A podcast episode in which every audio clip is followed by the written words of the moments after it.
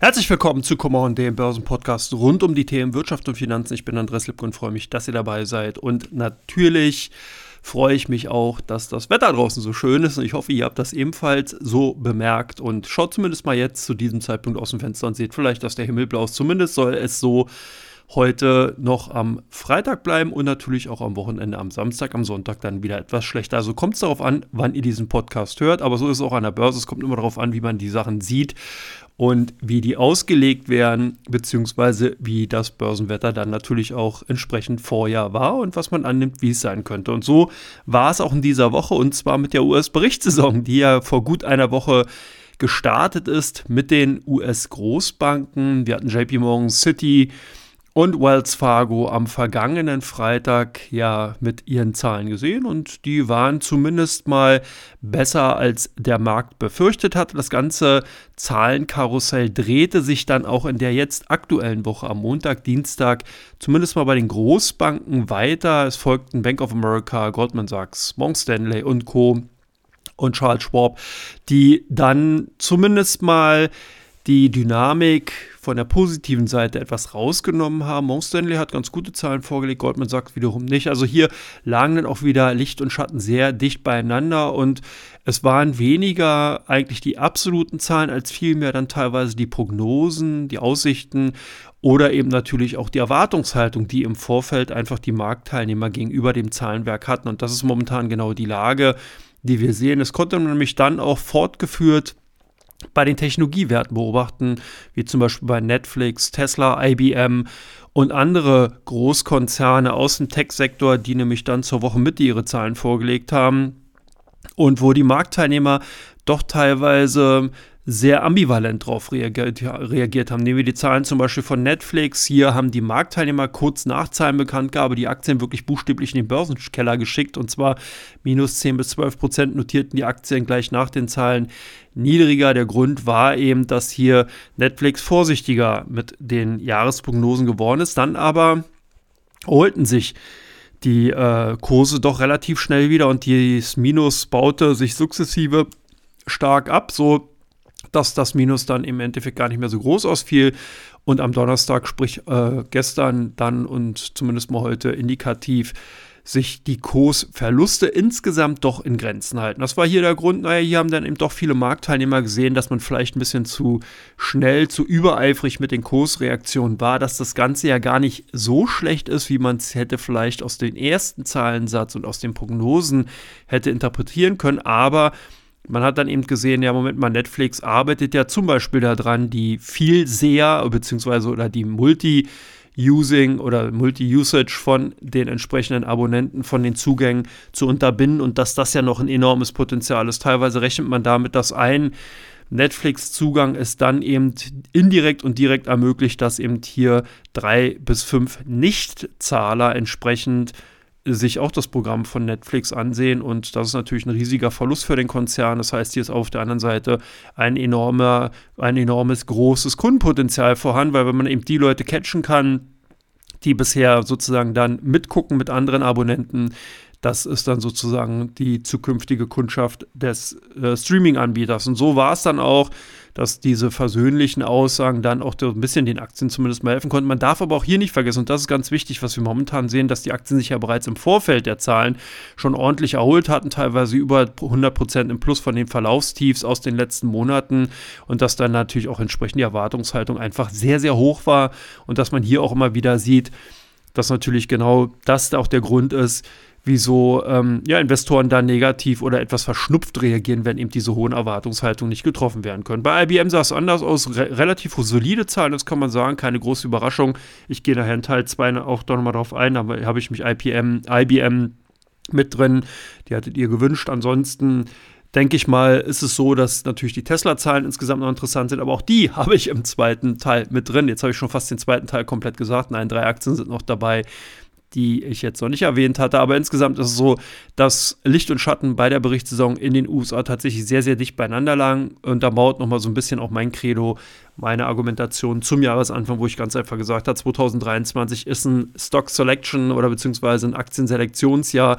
Hier macht es wenig Sinn, wirklich auf die Gesamtindizes zu setzen, sondern hier ist man wirklich eigentlich eher da gut drin besser, äh, wenn man eben entsprechende Unternehmen rauspickt, wenn man eben dann bestimmte Branchen, Sektoren für sich nimmt und dann eben von ja, anderen Branchen eher Abstand nimmt, die jetzt zumindest mal in diesem Jahr es noch schwer haben könnte. Das hat man ja in der letzten Woche dann zum Beispiel bei den Daten von BASF und von anderen Chemieproduzenten gesehen, die zumindest mal nicht so berauschend waren, ganz spannend dahingehend, aber auch nochmal als kleiner Rückblick natürlich die Zahlen von zum Beispiel Hermes oder LVMH, die Luxusartikelhersteller, die boomen ja derzeit, die können sich kaum vor Aufträgen, wenn man es so will, vor Abnahmen äh, rechnen und von daher oder retten und von daher äh, klingelt natürlich bei denen auch ordentlich die Kasse.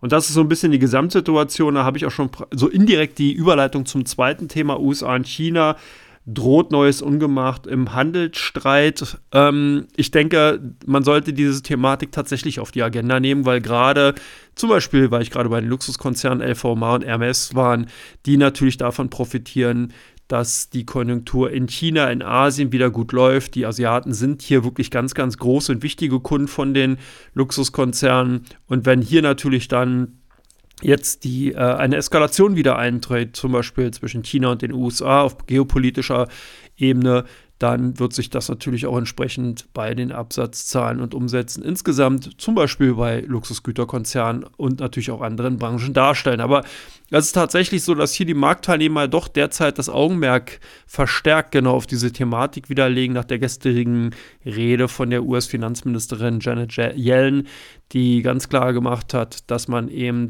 wirtschaftliche Interessen der USA tatsächlich hinter den geopolitisch strategischen Interessen der USA stellen wird. Das heißt, wenn also der Schulterschluss China-Russland hier weiter verstärkt werden sollte, dann behalten sich die USA tatsächlich hier entsprechende wirtschaftliche Maßnahmen vor. Es soll in der kommenden Woche bereits schon den ersten Aufschlag dafür geben. Da soll ein Gesetz äh, abgefertigt bzw. verabschiedet werden, worin es dann ermöglicht wird, dass die USA bereits laufende Investitionen in China durch Konzernen beschneiden bzw. enden, stoppen können oder eingrenzen können. Das würde natürlich bedeuten, dass man hier dann eben China doch wieder im, ja, dieser auf der monetären Ebene tatsächlich so ein bisschen den, den, den Geldhahn abdrehen kann die Wirtschaft dann natürlich auch so leicht zum Stocken bringen kann. Wir haben das Ganze schon so ein bisschen auch unterschwellig bei den Halbleiterwerten gesehen. Hier gab es auch schon einige äh, Interventionen, dass man eben gesagt hatte, bestimmte Schlüsseltechnologien, bestimmte Halbleitertechnologien dürfen nicht mehr in China produziert werden, beziehungsweise sollen erstmal nicht in China produziert werden und vor allen Dingen sollen auch nicht mehr nach China geliefert werden. Und also ist das wieder mal ein Thema, was auf jeden Fall beobachtet werden sollte, wo ich denke, da werden wir in den kommenden Wochen tatsächlich nochmal die ein oder andere Nachricht an über die Ticker laufen sehen, die dann auch natürlich Spuren bei den Unternehmen hinterlassen wird. Wir haben es heute auch gesehen, die chinesischen Börsen haben doch ein bisschen verschnupft darauf reagiert. Jetzt nicht dramatisch, aber man hat schon gesehen, dass das ein Thema ist, was auch gerade eben bei den asiatischen Investoren tatsächlich gesehen und auch äh, zur Kenntnis genommen wird und entsprechend natürlich dann dazu geführt hat, dass man eben Gewinne bei einzelnen Aktien mitgenommen hat und da eher vorsichtiger unterwegs ist. Also das Thema kennen wir. 2018 war das schon mal bereits unter dem damaligen US-Präsident Trump. Wir haben das jetzt wieder eigentlich so richtig verschwunden ist es ja nie. Es war ja immer äh, eigentlich auf der Tagesordnung. Man hatte hier auch sich immer so sehr, sehr langsam angenähert. Das heißt, diese ganzen ja, wie soll man sagen, Forderungen, die eben gegenseitig äh, gestellt worden sind, die ganzen Sanktionen, die man sich da gegenseitig dann eben aufgelegt hat, die sind ja teilweise sogar noch aktiv. Das ist alles so untergegangen im ganzen äh, Tovabo und Getummel der letzten Themenjahre, wenn man es so will. Da sind ja noch ganz andere Themen gewesen und da ist eben, wie gesagt, diese Thematik, die Handelsstreit-Thematik zwischen China und USA komplett verschwunden, kommt aber jetzt wieder hoch. Demzufolge sollten da Investoren, die gerade eben auch auf chinesische Aktien setzen, hier ein besonderes Augenmerk drauf legen und natürlich auch diejenigen, die auf einen Recovery-Trade von China und mit Abstrahleffekten auf die europäische Konjunktur setzen, ebenfalls vielleicht ein bisschen vorsichtiger sein und demzufolge vielleicht jetzt nicht unbedingt natürlich die Aktienposition reduzieren, aber zumindest mal an eine vielleicht stringentere Stop-Loss ähm, Systematik oder beziehungsweise Setzung denken. Jetzt kann man natürlich auch sagen, alles Sonnenschein, ähm, aber wieso sind denn die Edelmetalle und der Yen so stark gefragt und bei den Edelmetallen hier ganz explizit das Gold, was ja doch seit einigen Tagen immer wieder so bei dem Kursniveau von 2000 US-Dollar herumpendelt. Wir haben jetzt auch zum Wochenschluss den Yen wieder fester gesehen zum US-Dollar und ähm, das ist natürlich dann doch schon die Frage, warum werden diese sogenannten sicheren Häfen verstärkt gefragt? Ähm, warum, wenn alles soweit so gut läuft, wenn die, der DAX quasi in Nähe seiner Allzeit-Höchstkurse ist, wir momentan bei 15.780 Punkten, 16.250 waren die bisherigen Höchstkurse, das heißt, es sind also Pi mal Daumen so äh, zweieinhalb bis drei Prozent noch davon entfernt. Äh, in den USA sieht die Situation zwar ein bisschen anders aus, man hat sich aber von den bisherigen Tiefskursen auch wieder gut erholt. Aber wieso werden dann sozusagen eben die sicheren Häfen demzufolge mit doch stärker nachgefragt? Und das ist genau die äh, Thematik, die ich eigentlich schon so ein bisschen beim ersten Teil oder beziehungsweise bei der ersten Frage angesprochen hatte, dass halt die Investoren momentan zwar ihre rosa-roten Brillen aufhaben und sehr stark nach vorne gucken und natürlich auch darauf fokussiert sind, dass hier mehr positive Perspektiven als negative Aspekte im Endeffekt äh, bevorstehen. Aber man darf halt nicht vergessen, dass natürlich äh, das hat sich eben auch nochmal ganz gut durch die ähm, jetzt beginnende US-Berichtssaison gezeigt. Hier eben nicht, äh, dass ein ganz klarer Free-Lunch ist oder eine Freifahrt, wo man eben sagen kann, okay, hier werden jetzt keine Stolpersteine mehr auf dem Weg liegen, sondern doch tatsächlich einige Steine da sind und vor allen Dingen, was noch viel wichtiger ist, eine Potenz einige potenzielle Steine an der Seitenlinie stehen, die jederzeit auf den Weg gerollt werden können, um es mal sinnbildlich zu, äh, darzustellen.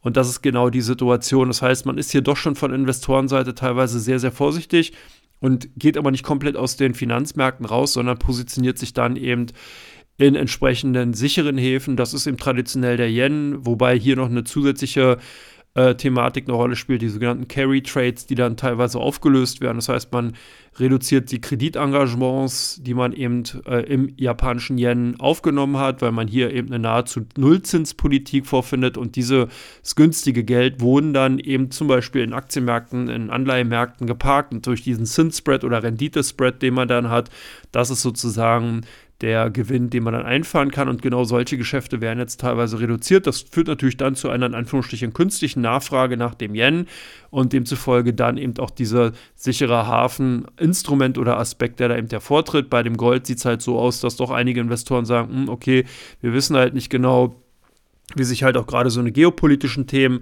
weiter darstellen. Was ist mit China, Taiwan? Wie wird sich Russland-Ukraine-Krieg weiterentwickeln? Was passiert, wenn jetzt USA mit China, China, Russland im Endeffekt im Schulterschluss weiter behalten und so weiter und so weiter. Und da geht man doch eher dann in Richtung Gold legt dort das Geld an. Und wir haben natürlich auch last but not least noch weiter das Inflationsthema, wo natürlich zumindest mal die Anstiegsdynamik etwas draußen ist, aber nichtsdestotrotz das Thema ja noch da ist. Wir sehen es bei den Kernraten, die sind weiterhin verdammt hoch, werden auch jetzt erstmal nicht zurückkommen. Das war aber absehbar, weil wir natürlich jetzt die ganzen Lohnpreisthematiken einfach in den Märkten haben. Das heißt, da braucht man gar nicht so weit gucken. Wer hier in Hamburg oder im Norden unterwegs ist, der hat davon auch jetzt gerade gestern an den Flughäfen einiges gemerkt. Der wird es heute bei den öffentlichen Verkehrsmitteln merken. Es wird nämlich gestreikt und zwar für mehr Löhne und Gehälter. Ob das jetzt gerechtfertigt ist oder nicht, das steht auf ein anderes Blatt. Auf jeden Fall sind das aber dann potenzielle Inflationstreiber. Klar, wenn eben mehr Gehälter gezahlt werden, mehr Löhne gezahlt werden, wirkt sich das mittellangfristig auf die Preise aus. Das, das ist jetzt keine von mir erfundene Zusammenhang oder Kausalität, sondern eine tatsächlich bewiesene, evidenzbasierte wissenschaftliche Darlegung. Und demzufolge kann man das in dieser kurzen, saloppen Form tatsächlich so formulieren. Also sollte man Auge drauf haben, weil das nämlich tatsächlich Abstrahleffekte hat, die sich dann auch nur sehr, sehr schwer aus den Märkten insgesamt wieder rauskriegen. Weil wer erstmal eine Gehaltserhöhung hat, hat die. Das heißt, die Löhne sind dann erstmal gestiegen. Lohnkürzungsrunden gibt es dann in den seltensten Fällen und die auch schon gar nicht mal freiwillig. Das heißt, so oder so haben wir hier demnach diese Thematik erstmal auf der Agenda stehen. Und das heißt tatsächlich als Effekt, zumindest mal bis in das kommende Jahr 2024, avisiert dann eben auch weiterhin als Marktthema. Und avisieren kann ich euch auch schon mal den zweiten Teil von Come On, der nämlich jetzt gleich folgen wird nach der kurzen Pause. Ganz spannend, viele Unternehmen sind dabei. Natürlich meiste Unternehmen oder die meisten Unternehmen, die ich dabei habe oder die ihr mir reingegeben habt, sind natürlich Unternehmen, die entsprechend mit Quartalzahlen unterwegs waren und demzufolge ruhig mal vorbeihören jetzt beim zweiten Teil. Das wird nämlich bestimmt ganz spannend. Bis gleich.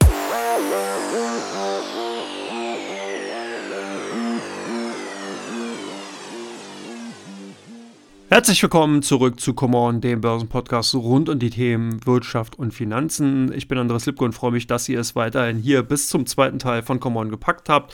Kleine An Ergänzung, genau am Mittwoch, das Bergfest ist leider ausgefallen, weil ich dort zeitlich es nicht geschafft habe, die Aufnahmen zu machen. Mehr Culpa an dieser Stelle.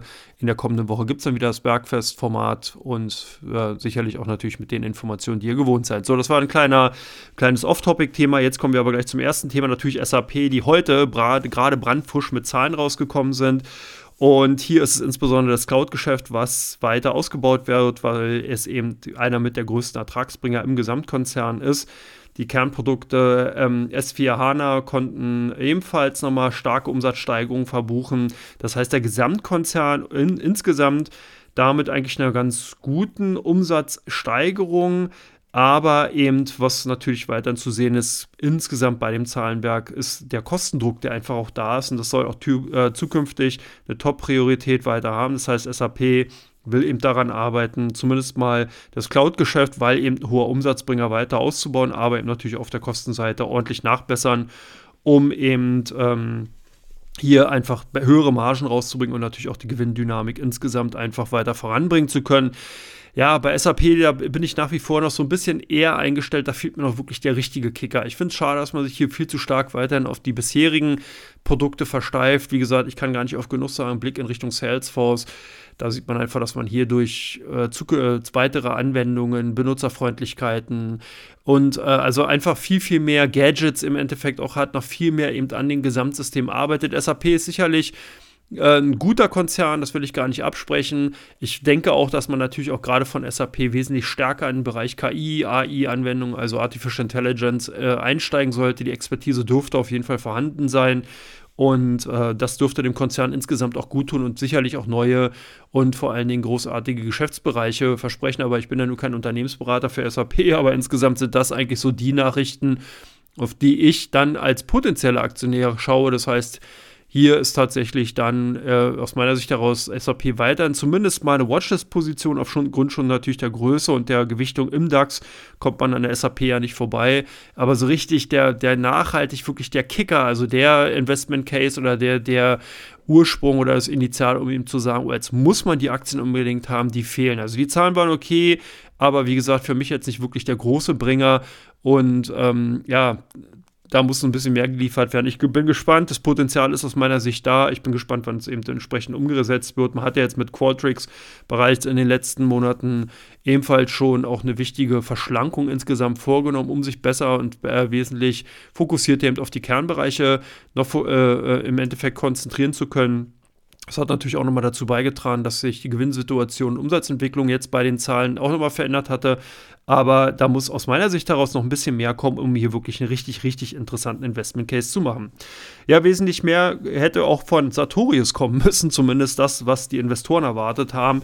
Und äh, wenn man sich eben die Berichterstattung dahingehend ansieht und auch die Zahlen, kann man ganz klar sagen, dass eben hier bei allen Kennziffern die Erwartungen erheblich verfehlt wurden, dass also hier der Konzern im Endeffekt es nicht geschafft hat, wirklich eine Alternative zu den Covid-19-Sonder- Konjunktur, die man eben bekommen hatte, zu holen, dass man natürlich auch darunter leidet. Zum einen, dass die Inflation, sprich eben auf der Kostenseite ordentlich Druck ausübt, dass auf der anderen Seite dann eben noch teilweise die Lagerbestände eben bei den Kunden noch relativ voll sind und das eben zurück äh, zu, äh, zu, oder äh, entsprechende rückläufige Aufträge führt.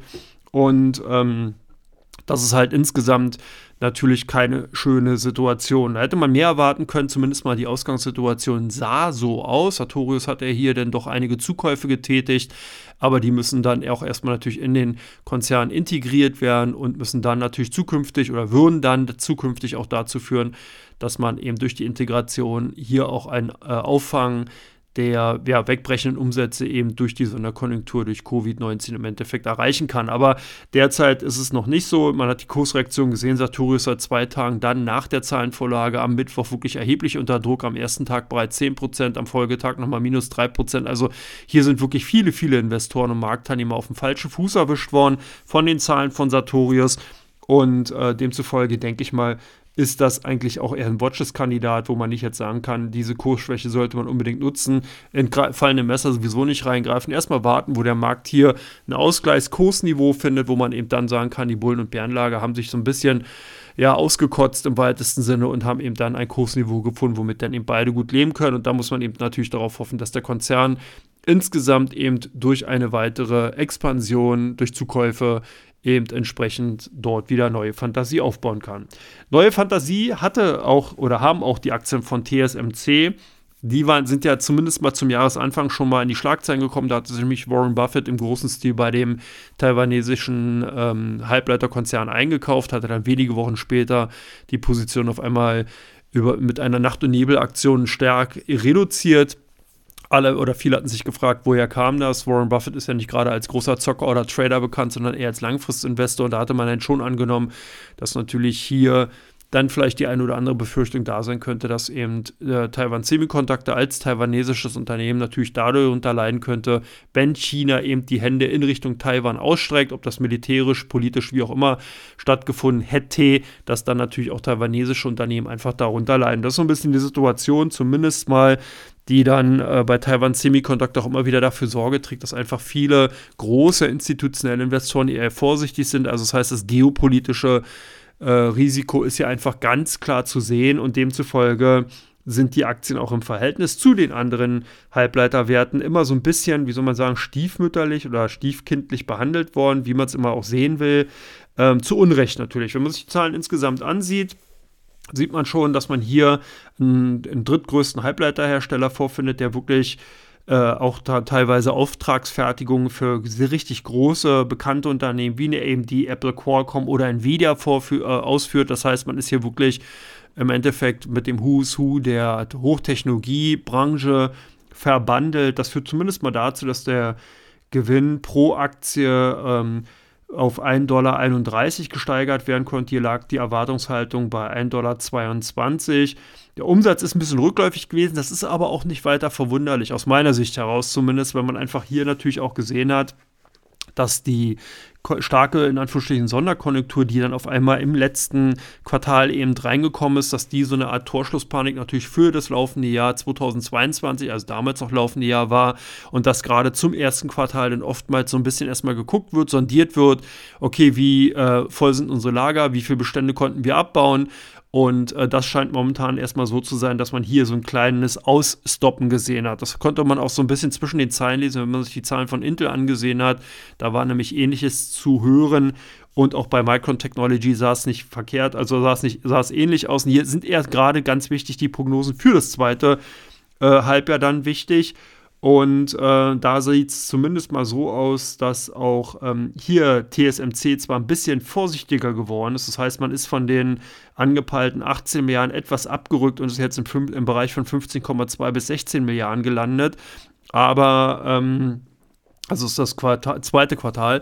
Aber nichtsdestotrotz ist das natürlich auch ganz klar der Tatsache geschuldet, weil man eben gesehen hat, okay, erste Quartal ist schwächer, wir sind vorsichtiger für das zweite Quartal. Ich denke, dass wir ab dem zweiten Halbjahr, das ist ganz wichtig, also nicht zweite Quartal, sondern zweite Halbjahr, hier wieder Steigerungen sehen werden, weil einfach auch dann angenommen werden kann, dass äh, in den USA äh, sich zumindest mal die Konjunkturabkühlung, die wir momentan sehen, auch auffangen sollte, dass wir dann auch in Europa und in China tendenziell eher positive Konjunkturentwicklungen sehen werden und das sich natürlich entsprechend auch bei den Halbleitern zeigen wird. Für etwas Erleichterung hatte gesorgt, dass der taiwanesische Konzern äh, darauf hingewiesen hat, dass man für 7 Milliarden ein US-Dollar eine Fabrik, eine Chipfabrik in Japan bauen will und dass man eben dann auch noch fort ein zweites Werk in Europa zu bauen. Hier wird spekuliert, dass Dresden sozusagen dahingehend den Volltreffer, den Lottotreffer äh, bekommen hat.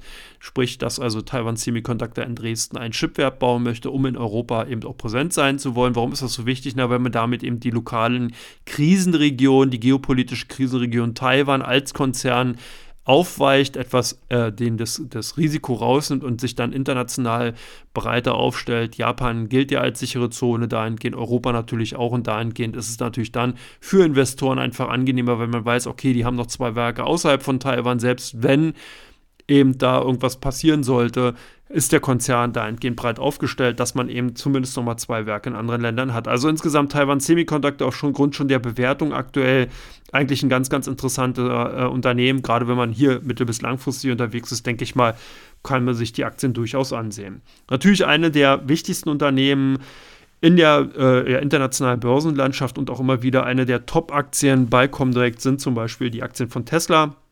Die kamen nämlich am Mittwoch auch mit Zahlen am 19. Und das war natürlich ein bisschen verwirrend gerade im Vorfeld, weil man da eben auch in eine Phase reingekommen ist. Dann wurden auf der einen Seite wurde kolportiert, dass die Absatz, die Umsatzzahlen äußerst gut sind, hohe Nachfrage nach, nach den Modellen. Auf der anderen Seite wurden auf einmal die Preise in Asien gesenkt, dann in den USA, dann wurden die Preise für manche Modelle wieder angehoben, dann wurden sie wieder abgesenkt. Also hier war wirklich ein Hin und Her zu sehen, wo einfach ja, viele Analysten wahrscheinlich auch so ein bisschen beinahe den Überblick verloren haben und man eigentlich gar nicht mehr so richtig wusste, was für eine Unternehmenspolitik, was für eine Strategie hat Tesla denn eigentlich, wo will, wollen die denn hin, wenn die jetzt sozusagen ihre Preise senken, äh, wie soll denn da die Gewinnmarge ausgeweitet werden, beziehungsweise wie sollen denn da höhere Gewinne reinkommen? Und darauf gab es dann eben jetzt Antworten bei den Zahlen. Zumindest hat man mal gesehen, dass der ähm, dass die Preissenkung und das in Kombination mit den steuerlichen Fördermaßnahmen in den USA dazu geführt hat, dass zumindest mal neue Auslieferungsrekorde äh, entstanden sind. Das Unternehmen hat in den ersten drei Monaten 17.597 äh, Fahrzeuge mehr ausgeliefert als ein Quartal zuvor, also insgesamt 422.875.000 Autos. Das ist wirklich eine Menge. Also, äh, wenn man sich mal überlegt, wo das Unternehmen herkommt und in was für einer kurzen Zeit hier wirklich hochskaliert wird, da muss man wirklich sehen, da können sich einige Autobauer nochmal ganz warm anziehen.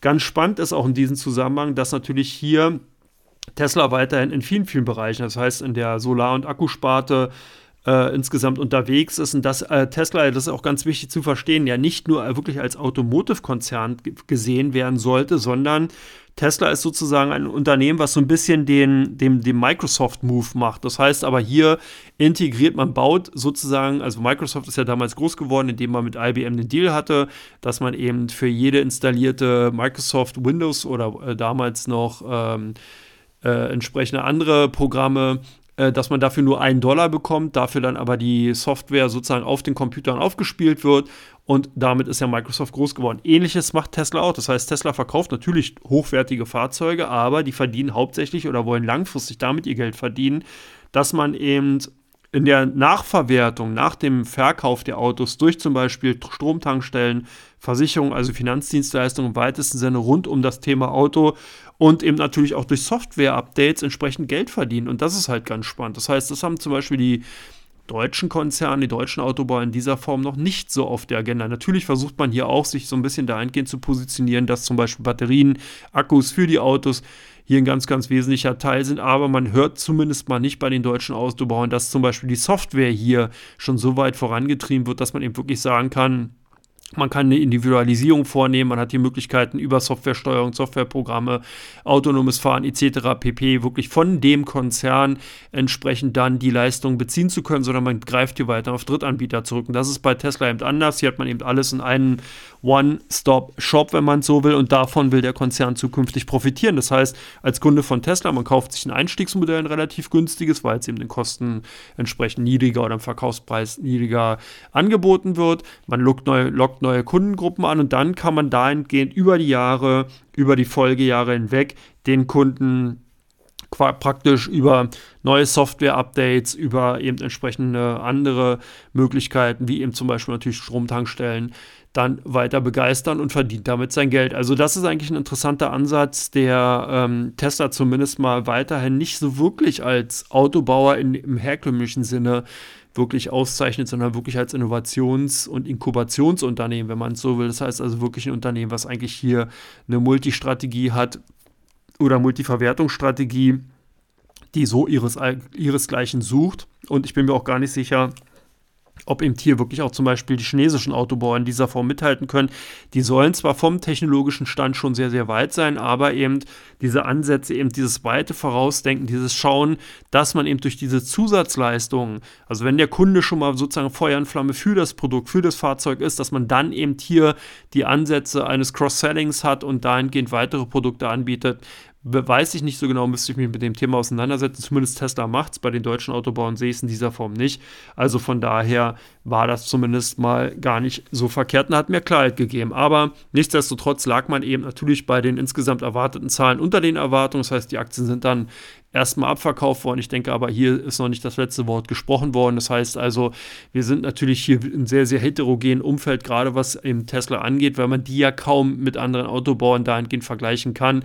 Immer wieder von Bären und Bullenlagern umgeben, die halt wirklich sagen, die Aktien steigen, was ich, was auf 2000 US-Dollar hatte ich jetzt vor kurzem von gelesen, dass Katie Woods das gesagt hätte bis zum Jahr 2027. Dann gibt es natürlich auch andere, die sagen, der Autobauer Tesla ist keine 100 Dollar wert. Also man merkt schon, ambivalenter könnte sich das Gesamtumfeld nicht darstellen. Das muss man natürlich auch wissen, wenn man in den Aktien investiert ist. Das heißt, hier braucht man Nerven, hier sollte man die Position entsprechend klein halten, damit man nachts auch wirklich noch ruhig schlafen kann. Für mich immer so eine klassische Hop- oder Top-Position, wo ich einfach sage, okay, ich würde hier Geld einsetzen, wo ich wirklich sagen kann, oh, es geht gut, alles prima.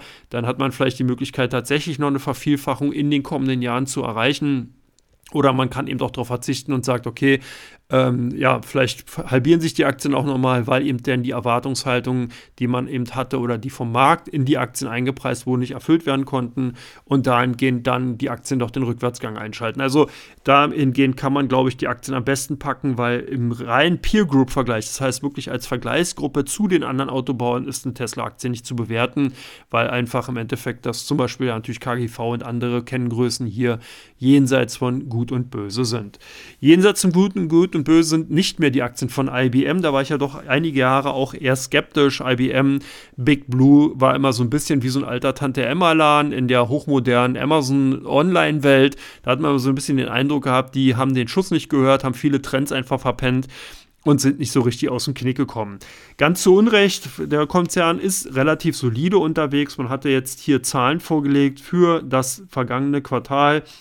Für das Gesamtjahr rechnet IBM mit Umsatz plus von äh, bis zu 5%. Und was ich ganz, ganz spannend finde, und da ich glaube, da kann IBM wirklich auch wieder zu der alten, wirklichen Innovationsstärke zurückkommen. IBM ist ja mir auch dahingehend bekannt, dass man wirklich in vielen Bereichen eigentlich sehr innovativ unterwegs ist. Ich habe es immer so ein bisschen ver ver äh, vermisst, dass eben hier auch wesentlich stärker und breitbrustiger nach außen gegangen wird, dass IBM dann zum Beispiel im Bereich der Blockchain-Technologie, zum Beispiel im Bereich der Artificial Intelligence, also der KI-Anwendungen, hier noch wesentlich ja, mutiger aufgetreten ist, weil der Konzern kommt eben daher. Der hat in den letzten Jahren wirklich gezeigt, dass man es drauf hat. Die haben die Expertisen dort und das habe ich immer so ein bisschen vermisst. Aber jetzt will man eben rauskommen. Das heißt, am 9.5. wird IBM eine KI- und AI-Anwendung vorstellen. Ich bin da mega gespannt drauf. Ich denke, das könnte eben auch so wirklich ein guter Startschuss sein, damit man IBM auch wieder in die richtige Liga reinrückt, weil rein von den Zahlen, ja, die waren solide. Insgesamt hat man hier Umsatzzuwächse und auch Gewinnzuwächse gesehen, aber halt alles eher im einstelligen Bereich. Bereich. Alles sehr langsam, sehr, ja, wie soll man sagen, mondän, sehr ja, träge halt so ein bisschen und da fehlt es halt so ein bisschen an Pep, wenn man sich den Aktienchart eben auch ansieht, die Aktien seit einigen Jahren in der Seitwärtsphase haben noch nicht so richtig den Startschuss bekommen. Vielleicht ist jetzt, wie gesagt, am 9. Mai dann der Startschuss auch da. Sollte man sich mal ins Heftchen schreiben, auf jeden Fall mal ansehen, was da geliefert wird. Insgesamt hatte der Konzern im ersten Quartal unterm Strich 927 Millionen US-Dollar verdient. Das ist ein bisschen weniger als ein Jahr zuvor. Dafür wuchs der Umsatz im Vergleich zum Vorjahr um 0,4 Prozent auf 14,25 Milliarden. Der Softwareumsatz wuchs im ersten Quartal um 2,6 Prozent auf 5,92 Milliarden. Im Beratungsgeschäft gab es einen Plus von 2,8 Prozent auf 4,96 Milliarden. Also man merkt schon, grundsolide Geschäft. Also keine großen Überraschungen, keine, neg äh, keine großen negativen Überraschungen, alles sozusagen in the line und ähm, ja, oder inline und von daher ähm, ja, wie gesagt, ich hoffe, 9.5. gibt es dann den Startschuss. IBM zumindest mal dahingehend auf die Watchlist nehmen. Ich werde mal sehen, ob ich vielleicht dann hier entsprechend das nochmal als Anlass nehme, um IBM auch nochmal bei dem Podcast mit reinzunehmen. Wenn ihr es wollt, beziehungsweise dann Anregungen habt, schreibt es gerne in die Kommentarzeile rein oder entsprechende Kommentare dazu. Äh, ich werde dann sehen, dass ich das berücksichtige. So, damit bin ich durch mit Teil 2. Ich komme zu Teil 3. Da geht es nämlich um die meistgesuchten oder zumindest den Top 3 der meistgesuchten Aktien bei Vista und den Top 3 gehandelten oder meistgehandelten Werten bei der Comdirect. Ihr könnt gespannt sein. Sind ein paar bekannte Unternehmen bei, ein paar natürlich alle interessant. Umso mehr ein Grund, bei Teil 3 dabei zu bleiben. Bis gleich, macht's gut.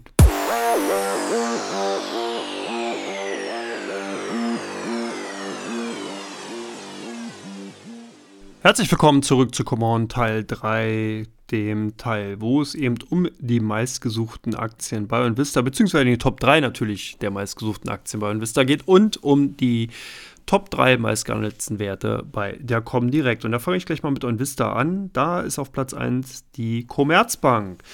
Das Institut will nämlich zum ersten Mal seit vier Jahren wieder eine Dividende zahlen und auf der Hauptversammlung im Mai will man eine Ausschüttung von 20 Cent die Aktie vorschlagen.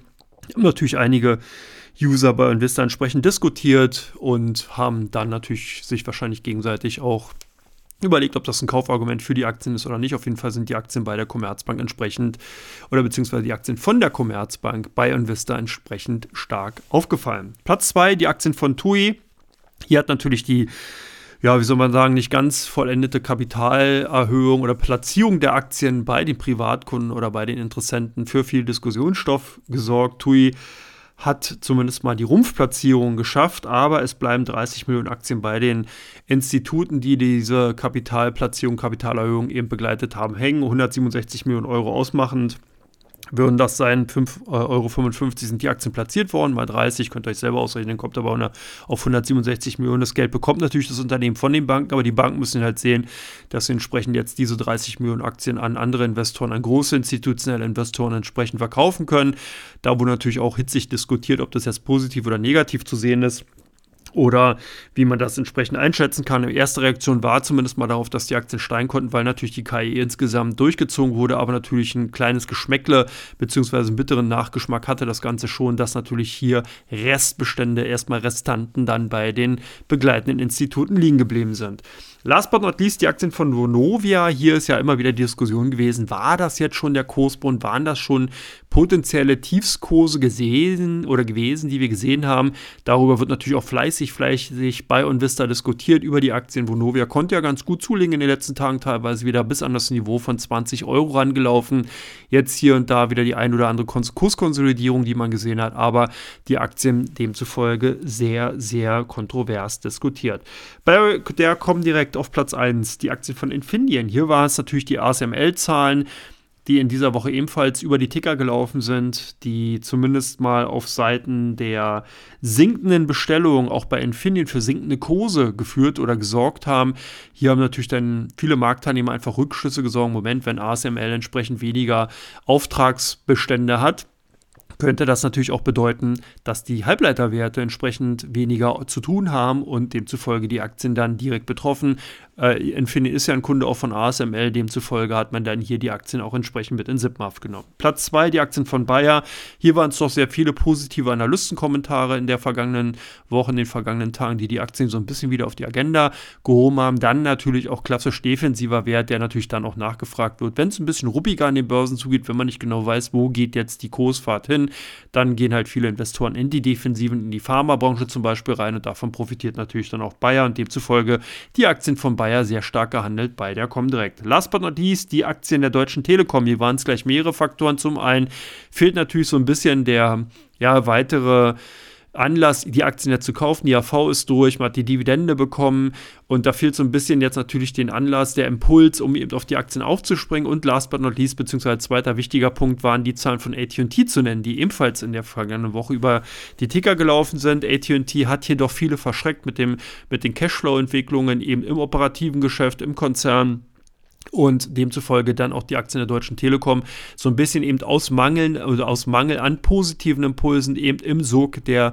dann eher negativen oder schlechteren Sentiments eben aufgrund der AT&T-Zahlen und demzufolge die Aktien dann eher unter Verkaufsdruck, demzufolge auch bei uns hier unter den Top-Werten aber eher von der Verkaufsseite gesehen, weil eben wenig Fantasie momentan vorhanden. So, ich hoffe, ihr hattet viel Fantasie, habt viele neue Ideen, viele Informationen bekommen.